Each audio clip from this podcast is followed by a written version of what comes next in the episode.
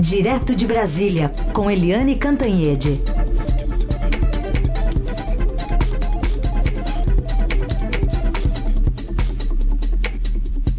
Oi, Eliane, bom dia. Bom dia, Heisen, Carolina, ouvintes. Oi, Eliane, bom dia.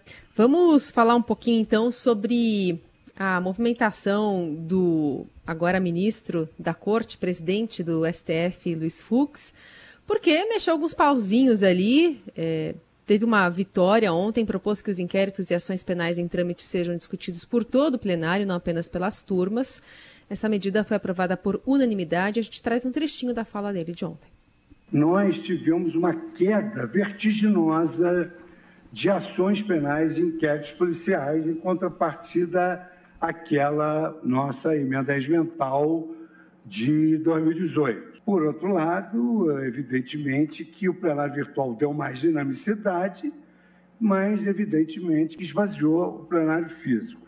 Então, em nome da colegialidade, da segurança jurídica, da uniformização das decisões nas ações penais nos inquéritos policiais, eu entendi de trazer hoje uma proposta para nós retomarmos a competência do plenário para as ações penais e inquéritos policiais e continuarmos com o plenário virtual tal como está. Apesar de ser aprovada por unanimidade, teve ministro que foi pego de surpresa, né, Eliane?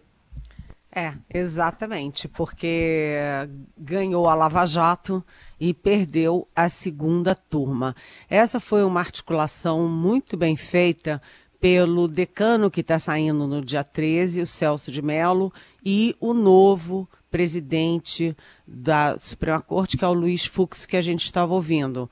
É, o Celso de Mello e o Fux acertaram ali que não dá para você ter uma turma votando de um jeito e a outra turma votando de outro, porque isso cria um leilão todo mundo que está ali réu, que vai passar pelo Supremo, quer correr para a segunda turma, porque a primeira turma tem sido dura nas condenações e a segunda turma não. Porque, inclusive, como o Celso de Mello estava doente, a turma estava dois a dois, dava empate, e empate pro réu. Então, um atrás do outro, eh, os réus da Lava Jato estavam ganhando na segunda turma e perdendo na primeira. Isso é uma questão. É, a outra questão é o seguinte: isso estava dando excesso de poder ao ministro Gilmar Mendes e ao ministro Ricardo Lewandowski, porque os dois sozinhos.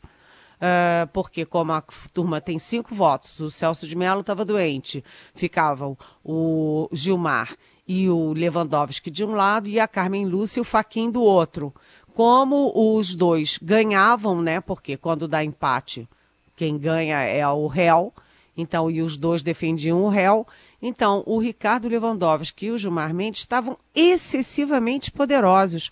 O Supremo tem 11 votos, mas, na verdade, dois é que estavam decidindo favoravelmente a favor, é, pelos réus principalmente da Lava Jato.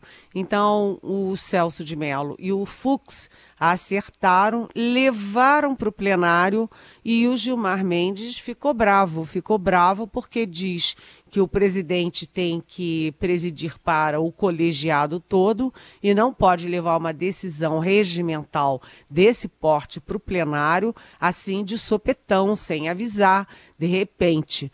Né? É, ele fez bem em reclamar disso, porque a decisão poderia ter sido é, levada antes, a proposta poderia ter sido levada antes, mas ele, o próprio Gilmar Mendes, votou a favor. Então foi uma decisão unânime. Por quê? Porque o argumento técnico é, do Fux, que na verdade foi estimulado pelo Celso de Mello, o argumento era bem sólido. O, em 2014 foi a decisão de criar as turmas e levar as questões para as turmas. Por quê? Porque o Supremo estava muito sobrecarregado, o plenário estava muito sobrecarregado, eu não estava dando conta de tanta ação, tanto inquérito, tanta decisão. Só que isso foi em 2014. Em 2018 veio a decisão de flexibilizar o foro privilegiado. Então, boa parte das ações que sobrecarregavam o Supremo foram para outras instâncias, principalmente para a primeira instância.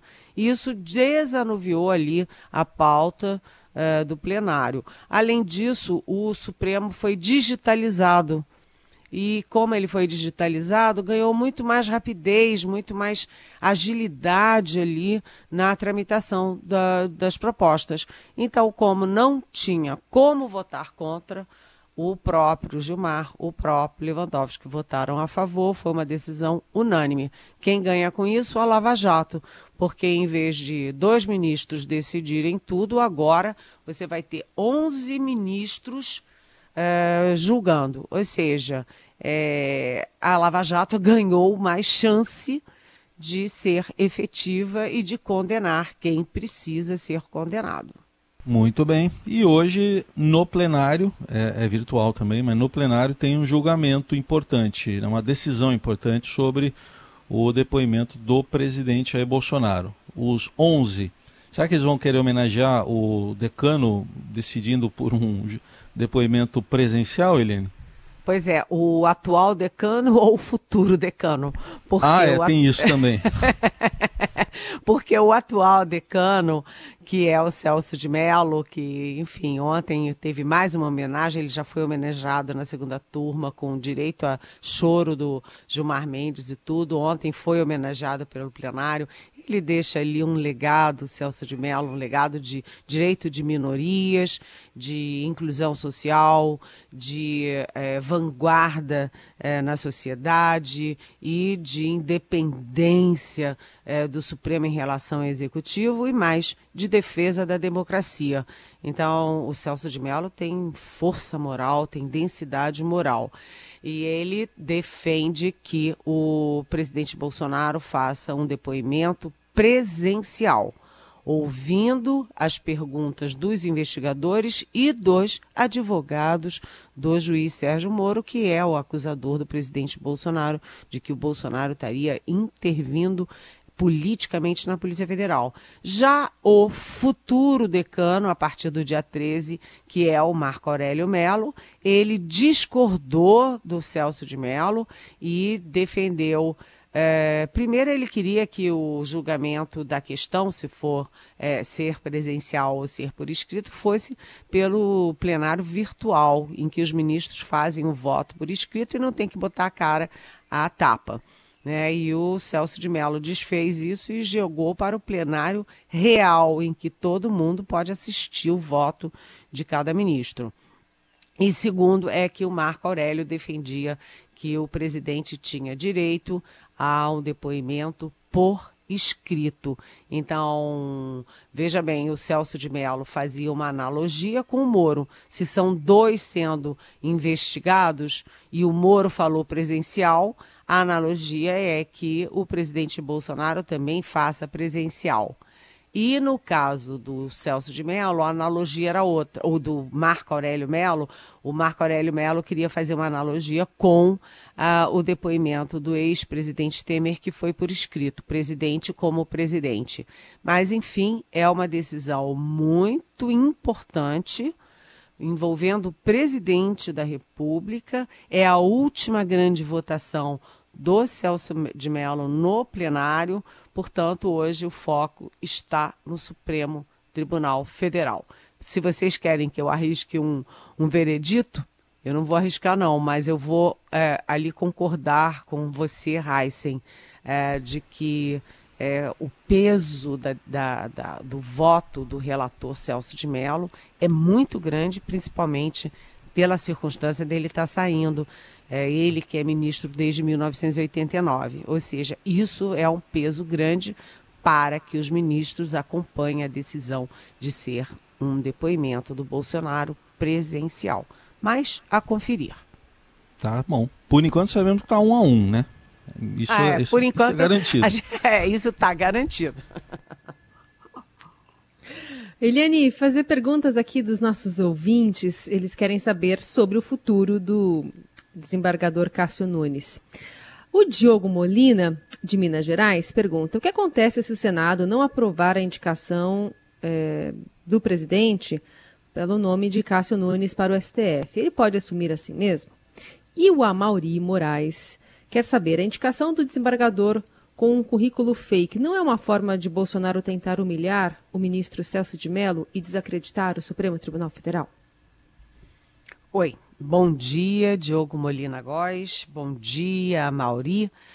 É, primeiro, é, Diogo, vamos pensar o seguinte: é, é muito improvável, muito improvável que o Senado é, derrube uma indicação do presidente da República para o Supremo Tribunal Federal.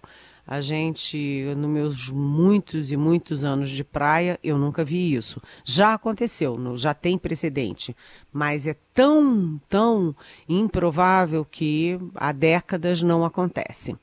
Se acontecer, se acontecer, é, ele não pode tomar posse.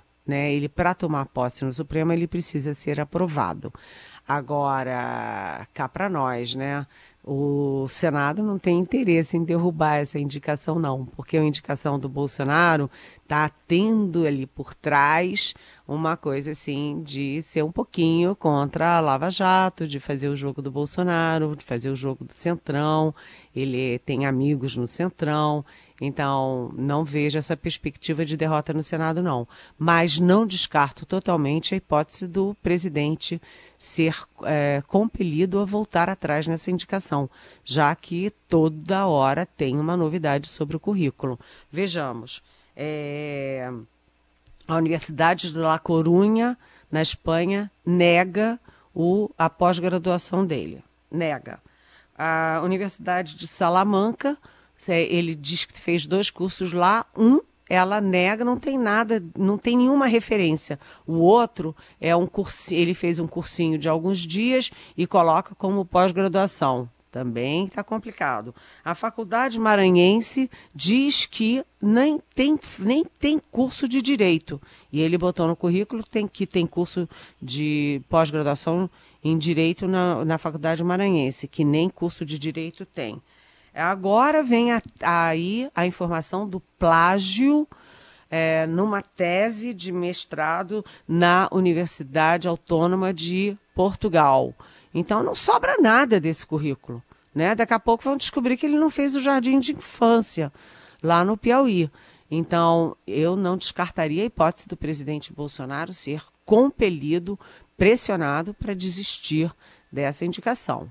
Ah, por enquanto, ele diz que não, o Senado diz que não, e o próprio Supremo, segundo eu li no Estadão, diz que não, que é uma patetada. Convenhamos, não é uma patetada, é uma fraude, é uma falsificação e um país é, democrático, um país contemporâneo, não pode admitir um ministro do Supremo que falsifica currículo. Pelo amor de Deus, isso aqui não é a casa da mãe Joana. Agora, o Amauri Vamos lá, eu esqueci a pergunta da Mauri. Mauri, você pode repetir, por favor? Heisen. Deixa eu ver aqui o que é o Mauri. Ele, ele perguntou se não é um. não pode ser um desprestígio aí ao ministro Celso de Mello, como se o presidente estivesse dizendo, ah, vai qualquer um ali para a vaga dele. Olha, sinceramente, Mauri, eu não imagino que o presidente Bolsonaro chegasse a tanto, né? Eu não acho que ele fez isso de caso pensado, até porque fica muito ruim para ele, muito pior para ele do que para o Celso de Mello, ele indicar uma pessoa que tem um currículo fajuto. Então, não acho que foi de caso pensado, não foi uma, uma decisão tomada. É, pelo contrário, o presidente fica numa situação ruim de não saber escolher o ministro da Educação, nem o primeiro, nem o segundo, nem o terceiro e aparentemente nem o quarto, e agora muito menos saber escolher um ministro do Supremo. É a chance dele é, legar ao país um ministro do Supremo por 27 anos, já que esse, esse Cássio Nunes Marques tem é, 48 anos, ele pode ficar 27 anos até completar 75 anos no Supremo. O presidente Bolsonaro vai assumir esse ônus para o resto da vida, mais nos próximos 27 anos, a gente ficar dizendo: ah, esse ministro que falsificou o, o, a biografia toda e que foi indicado pelo Bolsonaro, é, aí é outra história. Eu acho que ele simplesmente errou. Não foi cauteloso, não escolheu entre os melhores. Escolheu entre os que eram mais convenientes para ele, a Mauri. E agora está pagando um preço por isso. Mas não acho que foi uma coisa contra o Celso de Mello. Muito bem. Esse também é candidato a decano, hein? 27 anos. Mas mais para frente, bem mais para frente. Vamos colocar, Eliane, para você ouvir, o nosso ouvinte também acompanha mais uma vez, um anúncio feito ontem pelo presidente Jair Bolsonaro, simples assim. É um orgulho, é uma satisfação que eu tenho dizer a essa imprensa maravilhosa nossa que eu não quero acabar com a Lava Jato. Eu acabei com a Lava Jato. Porque não tem mais corrupção no governo. Aí, é... Eliane. Eu achei muito atrapalhada essa frase do presidente, porque, primeiro, está gravado e registrado ele dizendo: Eu acabei com a Lava Jato. Né? Ele assumindo o papel de que acabou a Lava Jato.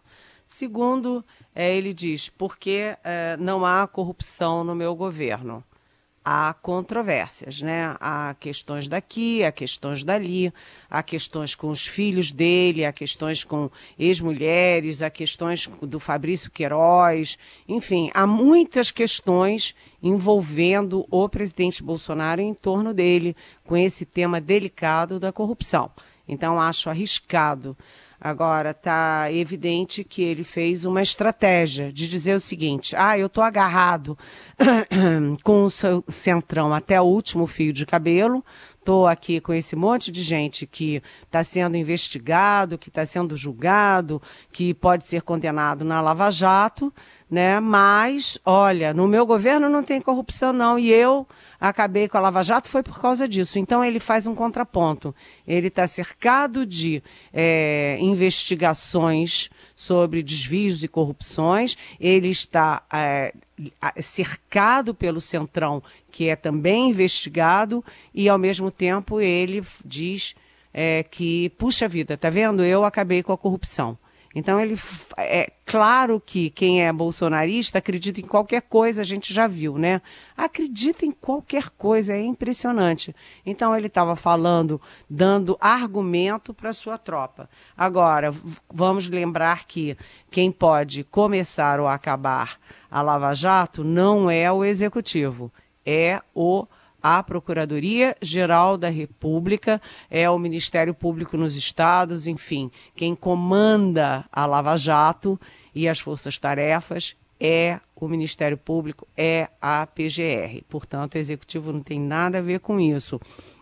E a outra coisa é que cá para nós fica é, muito, muito, muito estranho o presidente falar que ele acabou com a corrupção sendo alvo de inquérito contra a Polícia Federal, que é um carro-chefe da, da corrupção, e está aí de mãos dadas com o Central. Foi uma atrapalhada do presidente, mas ele sabe que ele está falando para os fiéis, para, enfim, para aí a, a tropa bolsonarista que pega essas coisas para ficar se agarrando em qualquer coisa e defender o mito ou Messias. Eliane pergunta também de ouvinte, o Wilton Prandi, ele quer saber se o Estado é laico porque tem um crucifixo na parede do Supremo. Oi, bom dia. É, esse crucifixo é lá no plenário? É, não sei, eu não sei te responder isso. Eu sei que é, o Brasil, o Estado é laico, mas o Brasil é o maior é, país é, católico do mundo, né? E é um país é, cristão, né? Por definição, assim, por maioria da sociedade, por maioria da população, é um país cristão. Então, eu não sei te responder. Sinceramente, vou ter que vou ter que perguntar para os ministros do Supremo por que, que é laico e por que tem esse crucifixo. Agora, cá para nós, o presidente Bolsonaro anunciar que ano que vem, em junho, ele vai anunciar um ministro terrivelmente evangélico, aquele que era para ser esse ano e ficou para o ano que vem. E, ao mesmo tempo, ele diz que imagina as sessões do Supremo sendo, começar, é, sendo iniciadas com uma prece, uma oração é, evangélica. Bem, é, já vivi para viver para ver muita coisa, né? Vamos ver se os ministros vão aceitar esse tipo de coisa no estado que, como você disse, nosso ouvinte é o estado laico. Eu achei uma reportagem aqui, fazendo uma pesquisa rápida no Conjuro, uma reportagem de 2007, dizendo o seguinte: a maioria dos membros do Conselho Nacional de Justiça entende que o uso de símbolos religiosos em órgãos da justiça não fere o princípio de laicidade do Estado. O entendimento ficou expresso no julgamento de quatro pedidos de providência que questionavam a presença de crucifixos em dependências de órgãos do Judiciário. E aí tem ouvido aqui um, um relator dos processos que votou pela realização de consulta pública. Uh, no entanto, outro conselheiro abriu divergência apreciando o mérito da questão no sentido de permitir o uso de símbolos religiosos. E aí tem aqui. Ele defende o uso de tais símbolos que constituem um traço cultural da sociedade brasileira e em nada agridem a liberdade da sociedade, ao contrário, só a afirmam. E aí os conselheiros, pelo menos do, do CNJ, foram seguidos aqui e, e, se resolveu essa questão, ao menos no CNJ, não sei no Supremo, mas ficou essa decisão aqui de 2007, registrada no Conjur, não sei se ajuda a, a entender um pouquinho melhor a decisão do Supremo, mas talvez dê uma pista. É, mas é, então eu não estava tão longe assim na minha resposta, apesar de ter Sim. sido de supetão, a minha resposta foi que a maioria da sociedade, nós temos o maior país católico do mundo, né? A nossa sociedade é maciçamente cristã e que, portanto, tem, tem alguma lógica. Eu não sabia a explicação ali, tanto que o próprio é, Conselho Nacional de Justiça se atrapalhou um pouquinho né, para dar essa explicação. Pode o símbolo, mas não pode o símbolo. Eu acho que é uma decisão confusa, mas também não acho grave você ter símbolos cristãos num país que é majoritariamente cristão. É, Eliane Cantanhede respondendo as perguntas que chegam para cá, tanto pela hashtag é, Pergunte para Eliane nas redes sociais, pelo nosso WhatsApp, e eu reforço que esta coluna fica disponível para você ouvir também na plataforma de podcast que você mais gostar e também no site da Rádio Eldorado. Eliane, obrigada, boa quinta, até amanhã, está chegando a sexta.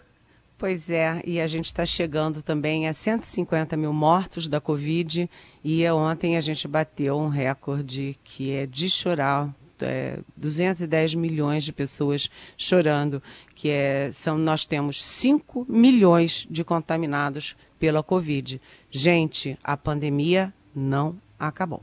Até amanhã e um beijão.